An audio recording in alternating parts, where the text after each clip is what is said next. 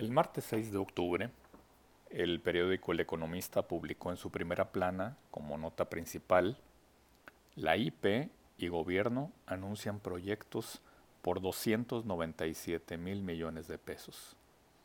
Desde el lunes había publicado en su sitio de internet, AMLO anuncia plan de inversión con la IP para impulsar 39 proyectos de infraestructura. También aparecía una fotografía en donde el presidente está firmando un documento. Pues más allá del monto de la inversión y del listado de los proyectos, creo que lo más relevante es precisamente la foto. ¿Qué firmó el presidente? ¿Qué significa estampar su firma en un acuerdo entre el gobierno federal y las organizaciones del sector privado? Pues el lunes 5 de octubre, el presidente López Obrador dedicó una buena parte de la conferencia de prensa matutina en Palacio Nacional a anunciar proyectos de infraestructura. Pero lo más relevante es el compromiso unidos por el progreso de México y el bienestar de todos, firmado por el presidente, el jefe de la oficina de la presidencia, el secretario de Hacienda y por los presidentes del Consejo Coordinador Empresarial del Consejo Mexicano de Negocios. En el documento, que para fines anecdóticos debo decir que tiene, por cierto, dos firmas del presidente, se establecen 10 compromisos de la mayor importancia que vale la pena transcribir aquí. En el marco de un acuerdo para la reactivación económica entre el gobierno federal y el Consejo Coordinador Empresarial, se anuncian un conjunto de acciones y proyectos de infraestructura financiados por capital privado. Es el punto número uno. Punto número dos aún en las difíciles circunstancias actuales, México tiene un enorme potencial de crecimiento y desarrollo que puede realizarse a través de la colaboración entre los sectores público, social y privado. 3. Para una reactivación económica con equidad, se requiere reforzar la atención a los sectores de la población más desfavorecidos y un ambiente de negocios propicio para la inversión, donde impere la certeza, con reglas claras y estables y bajo la conducción de un Estado de Derecho fuerte y eficaz.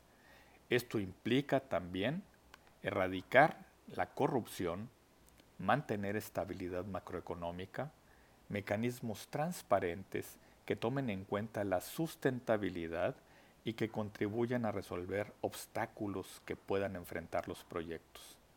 Número 4 con base en el acuerdo existente entre el Gobierno federal y el Consejo Coordinador Empresarial para promover la inversión y el desarrollo incluyente, nos comprometemos a promover las siguientes acciones y buscar financiar proyectos de infraestructura pública en donde la aportación privada deberá ser de al menos el 50% del costo total. Punto número 5. Aprovechamiento del TEMEC del tratado entre México, Estados Unidos y Canadá. El COVID-19 ha reforzado la importancia estratégica de la integración de cadenas productivas en América del Norte. El TEMEC requiere programas para el desarrollo de proveedores nacionales competitivos, alianzas estratégicas, atracción dirigida de la inversión, mejoras en el cruce fronterizo y facilitación para la participación de empresas de todos tamaños. Adicionalmente, la baja participación de las exportaciones de México en la costa este de Estados Unidos representa una oportunidad significativa de crecimiento, en especial para el sur-sureste de nuestro país, con el apoyo de nuevos medios de comunicación terrestre y marítimo.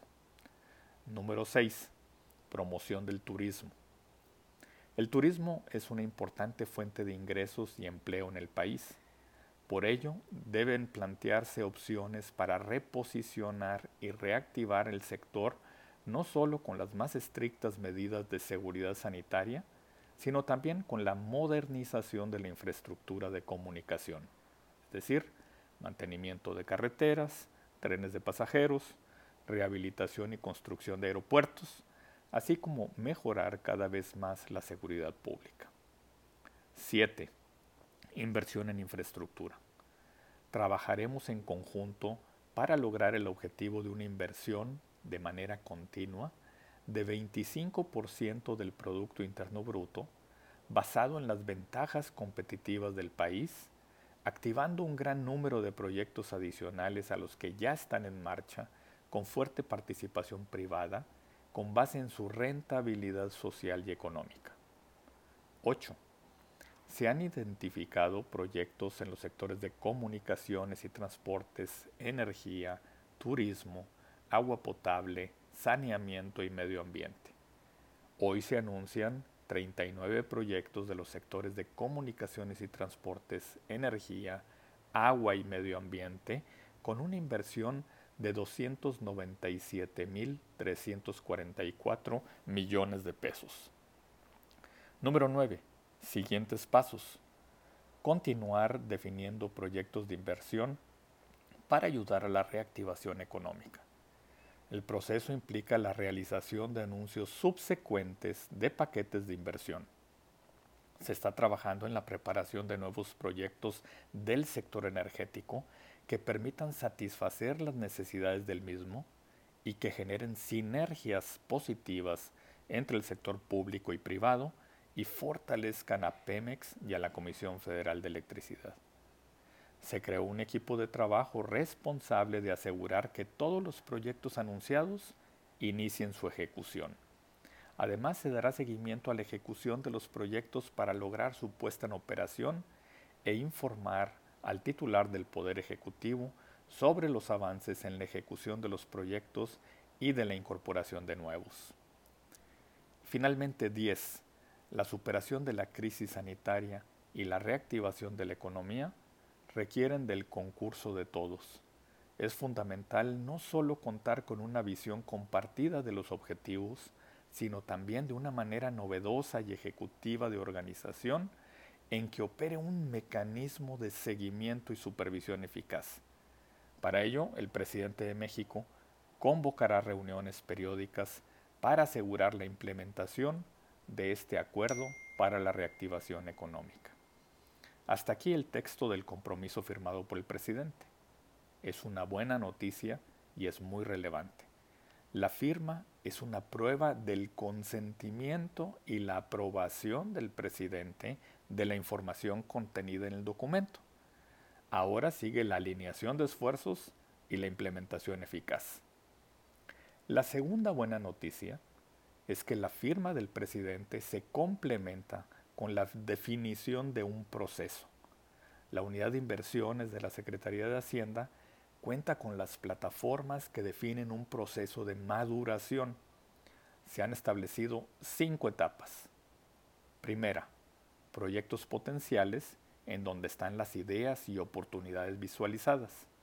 Segunda etapa, proyectos en preparación, en donde se cuenta con un mecanismo de inversión privada definido se han identificado la secuencia de autorizaciones y se cuenta con una evaluación inicial. Tercera etapa, proyectos en proceso de análisis, en donde se hace el desarrollo de factibilidades, se definen alcance, costo, tiempos y se hace una evaluación definitiva. Cuarta, proyectos en autorización, en donde las factibilidades ya están concluidas, se cuenta con la emisión de autorizaciones y permisos y hay un programa de ejecución definido. Y quinta etapa, proyectos en ejecución, cuando ya se inicia la construcción y se ponen en servicio. Estos dos elementos, la firma del presidente y el proceso de maduración de proyectos, nos dan la certeza de que habrá anuncios subsecuentes de paquetes de inversión privada en infraestructura y energía. Las empresas de México necesitan señales claras la inversión privada, junto con la implementación del tratado entre México, Estados Unidos y Canadá, el TEMEC, y el estímulo al consumo serán las palancas para la reactivación de la economía. Entender claramente la situación, así como responder eficazmente ante el nuevo contexto y ante el cambio, son los dos requisitos fundamentales del liderazgo en los tiempos de la pandemia.